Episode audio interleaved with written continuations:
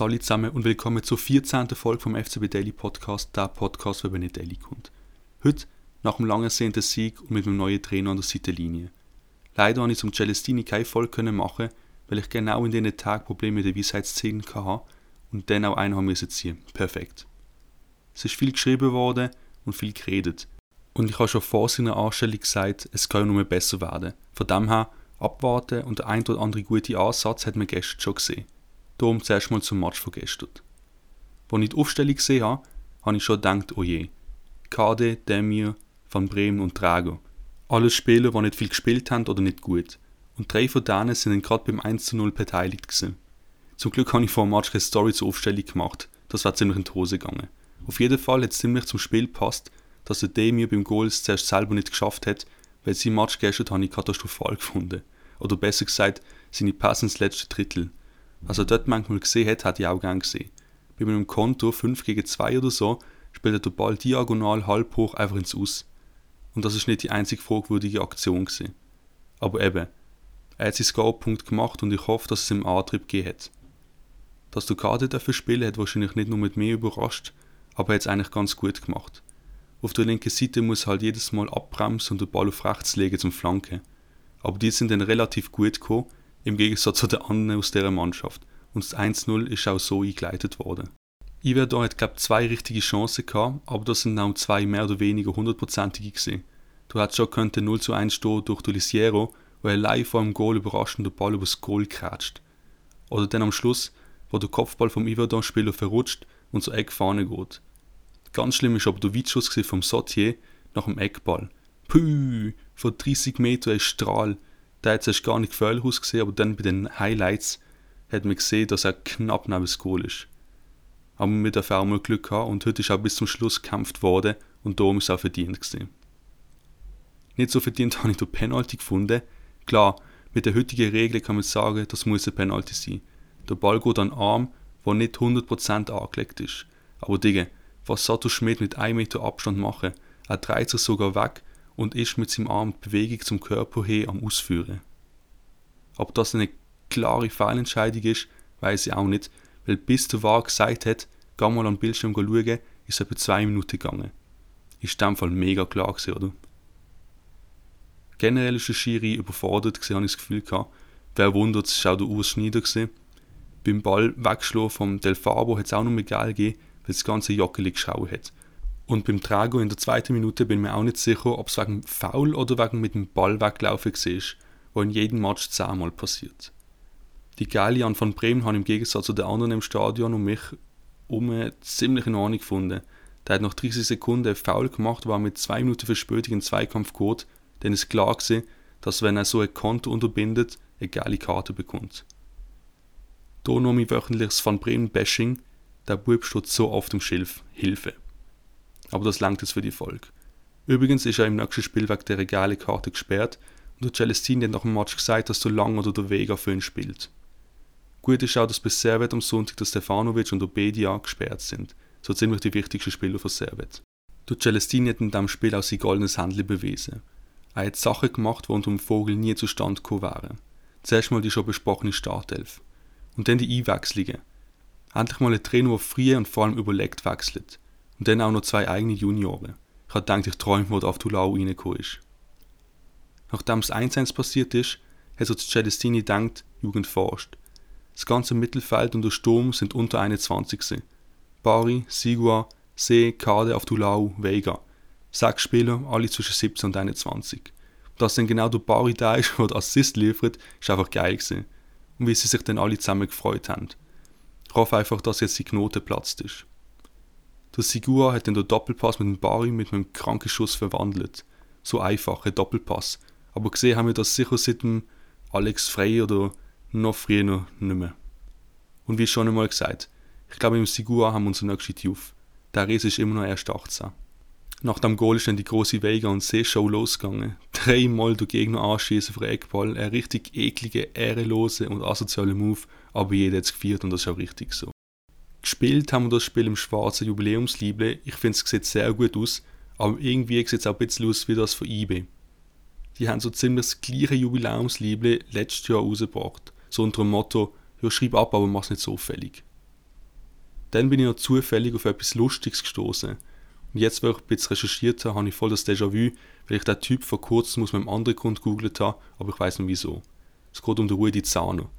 Der war Fußballspieler und jetzt Mentor für Trainer und Führungskraft. Und er ist auch ab und zu ein Klon, aber das ist ein anderes Thema.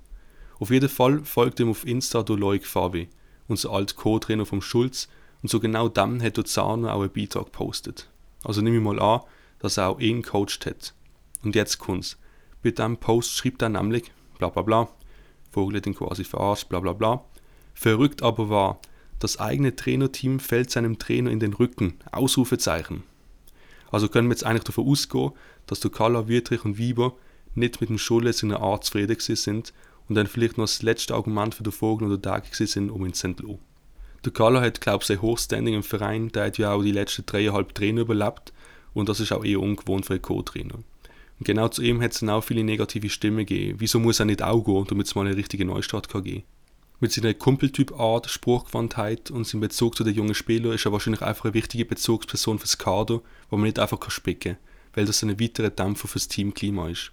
Aber eins muss man sagen, die Standards, falls er immer noch verantwortlich ist dafür, sind immer noch scheiße. Dann hat es auch heute wieder mal eine Einsendung gegeben, nämlich vom Cedric. Und der meint folgendes. Salut zusammen, ich bin der Cedric, auch langjähriger FCB-Fan. Und ich würde auch gerne meine Meinung zur ganzen Situation kurz schildern. Und zwar ist es so, dass ich vor mehreren Wochen mal in einem anderen Podcast auch gesagt habe, dass von mir aus gesehen das Kader einfach nicht langt, dass das einfach zu wenig gut ist und alle anderen Diskussionen um Trainer, um falsche Ausrichtung etc., ähm, das hat vielleicht zu dem geführt, aber das ist nicht der Kern vom Problem und ich glaube jetzt auch gestern im Göppspiel gegen Kriens, ich meine, ich habe es super gefunden, die Mannschaft hat gekämpft, man hat gemerkt, sie wollen auch, sie probieren es, aber das habe ich fast erschreckender gefunden. Wir haben keine Qualität in dieser Mannschaft, wir haben gegen einen, ähm, ja, gegen einen Club aus der dritthöchsten Liga mit Ach und Krach ähm, gewonnen, oder? Und das ist überhaupt nicht äh, überzeugend gewesen. Und es erwartet sicher auch niemand, dass man die jetzt mit einem 6-7-0 schickt in der aktuellen Situation. Aber da muss einfach ein Unterschied, ein viel, viel größeren Unterschied ähm, gesehen sein, zu sehen sein. Und eben, ich habe das Interview von Rudi Zbinden im Blick herrlich erfrischend gefunden. Und es ist schonungslos gesehen, es ist ehrlich gesehen und es zeigt mir aber auch, dass noch gewisse Kompetenz und gewisse Sachverstand in diesem Verein vorhanden ist. Ähm, und dass man auch gewillt ist, die Korrekturen jetzt anzubringen, weil das ist einfach auch bitter nötig, ja. Also, ich frage mich schon, wie eine David Dage, Heiko Vogel und Patrick Dippel, wo ich jetzt mal davon ausgehe, dass die das Kader zusammengestellt haben, wie die so wenig Sachverstand haben bei, dem, bei diesen Transfers. Also ich meine, jeder Peter Müller aus dem B4 sieht doch, dass ein Barry, ein Malone, ein Träger, ein Schmidt und, und wie sie alle heißen, dass da einfach ganz viel von den Spielern, die wir geholt haben, in dem Ansatz lange für einen FCB. Ähm, und das, da frage ich mich halt schon, wie, man, wie die Leute verdienen ja noch Geld mit dem. Also das ist ja ihr Job. Und trotzdem kommt es so raus, wie es jetzt rauskommt. Oder? Und das ist für mich halt schon sehr fraglich, wie man eben Spieler von einer Güteklasse, von einem Doi, von einem Amduni, von einem Diouf, aber ein bisschen unten dran auch von einem Böch, von einem Galafiori, von einem Adams, von einem Zegiri, wie man so Spieler kann lassen und nachher dann eigentlich ähm, die einfach mit nicht gleichwertiger Qualität ersetzt. Das ist für mich sehr, sehr bedenklich. Ähm, und, und halt auch schade. Und das führt jetzt halt auch dazu, dass man, wie der Rudi Binden gesagt hat, muss im Winter probieren, wieder Korrekturen zu machen. Das bringt wieder Unruhe in die Mannschaft. Es werden wieder neue Spieler kommen. Es werden Spieler wahrscheinlich wieder gehen, die jetzt gar noch nicht lange da sind. Also ich meine, in einem so einem Konstrukt dann kannst du dich nicht auf Fußball konzentrieren, da kannst du dich auch nicht wohlfühlen. Und es ist unumgänglich, dass sie das jetzt machen und korrigieren, aber gut ist es nicht, oder? Und für mich ist das einfach ähm, eigentlich skandalös, wie man wie man so eine Kaderzusammenstellung kann machen als, als Verantwortliche. Ja, das tut mir wirklich leid, bei allem Goodwill, was der Degen und der Vogel hat. Ja, eben, um das positiv noch beenden, muss man auch sagen, dass zum Beispiel Rüeg und Jovanovic eigentlich recht vielversprechend sind, auch meiner Meinung nach. Und ich hoffe jetzt natürlich auch, dass der Celestini vielleicht doch all das, was ich nicht sehe, die Qualität, die ich nicht sehe, dass er irgendwie die aus dieser Mannschaft also rauskitzeln oder auch entwickeln und ähm, eben, das, sie dürfen mir das Maul stopfen, die Spieler. Ich wäre nur so froh, wenn das passieren würde. Ähm, und wir Fans, wir halt einfach jetzt auch, ich denke, ich denke, wir alle, die meisten FCB-Fans sind demütig geworden. Wir haben nicht mehr die ganz grossen Ziele und es ist irgendwie auch schön, dass man sieht, dass die Fans immer noch den Verein so unterstützen, auch wenn es nicht mehr so gut läuft, weil das sicher auch ähm, nicht in allen Vereinen so und das ist auch, das zeichnet halt das Fans aus und das finde ich jetzt eigentlich gerade in dieser Phase recht cool, der, der Zusammenhalt unter den Fans, auch wenn es natürlich alle immer ein bisschen anders sehen und äh, andere Gründe suchen für, wer ist schuld, wer ist nicht schuld und so, aber das dürfen wir doch auch mal erwähnen, dass das eigentlich etwas mega cool ist. Zum einen muss man zuerst noch sagen, viele Transfers zum FCB wird es wahrscheinlich nicht geben, weil das Kontingenzliste gar nicht erst zulässt. Aber da bin ich zu wenig fest in der Materie. Dann wegen dem Kader oder der Zusammenstellung. Ich finde das Kader eigentlich gar nicht so schlecht. Je nachdem hat es einen Linksverteidiger zu wenig, einen Rechtsverteidiger zu viel und der Essiam oder Chiga hat man nicht so auslehnen. Die Spieler, die man geholt hat und noch nicht eingeschlagen haben, was noch passieren kann, haben aber dort, wo sie gesehen sind, Leistung gezeigt. Ein Bari hat die belgische zweite Liga kaputt gemacht. Das muss andere Gründe haben. Der kann shooten. Ein Malone hat in einer Liga, die auf dem Niveau ist von der Super League, 17 Score gemacht. Da fehlt meiner Meinung nach einfach die Eingespieltheit. Und dann sind wir wieder beim Thema, später zu Sport geholt, Mimimi, aber es geht nicht, weil Amduni und Co. noch nicht verkauft sind, Mimimi. Ich glaube, es liegt nicht an den Spielern, auch Amduni, Calafiori und Tjuf haben lange Zeit gebraucht, bis sie eingeschlagen sind. Für mich liegt das Problem immer noch an der Situation von Ende Sommer und das hat dann der Rattenschwanz bis in November gezogen. Oder Ende Oktober.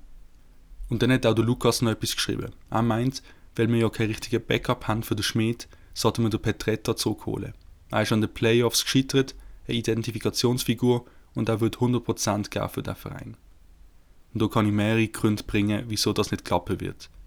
Zuerst mal der Schmied, der muss die gleichen Gründe auf der gleichen Position geholt haben. Dann das Geld. Der Petretta verdient dort umgerechnet etwa 770.000 Franken. Und das sind nur die garantierten Zahlungen, sorry. Und das kann man bei der MLS nachschauen. Und der letzte Grund, er spielt als Italiener in Toronto, der größte italienische Stadt außerhalb von Italien. Und dann noch zusammen mit Spielern wie Insigne und Bernardeschi. Ein Traum. Und dann noch als Stammspieler. Also das ist leider nicht machbar. Und mit dem Tag hat er sich auch verspielt. Also da kommen immer mehr Gründe zusammen. Das war's mit der Erfolg. Folgt mir auf Insta, Spotify, Apple Podcast und bewerten nicht vergessen. Bis zum nächsten Mal. Ciao zusammen.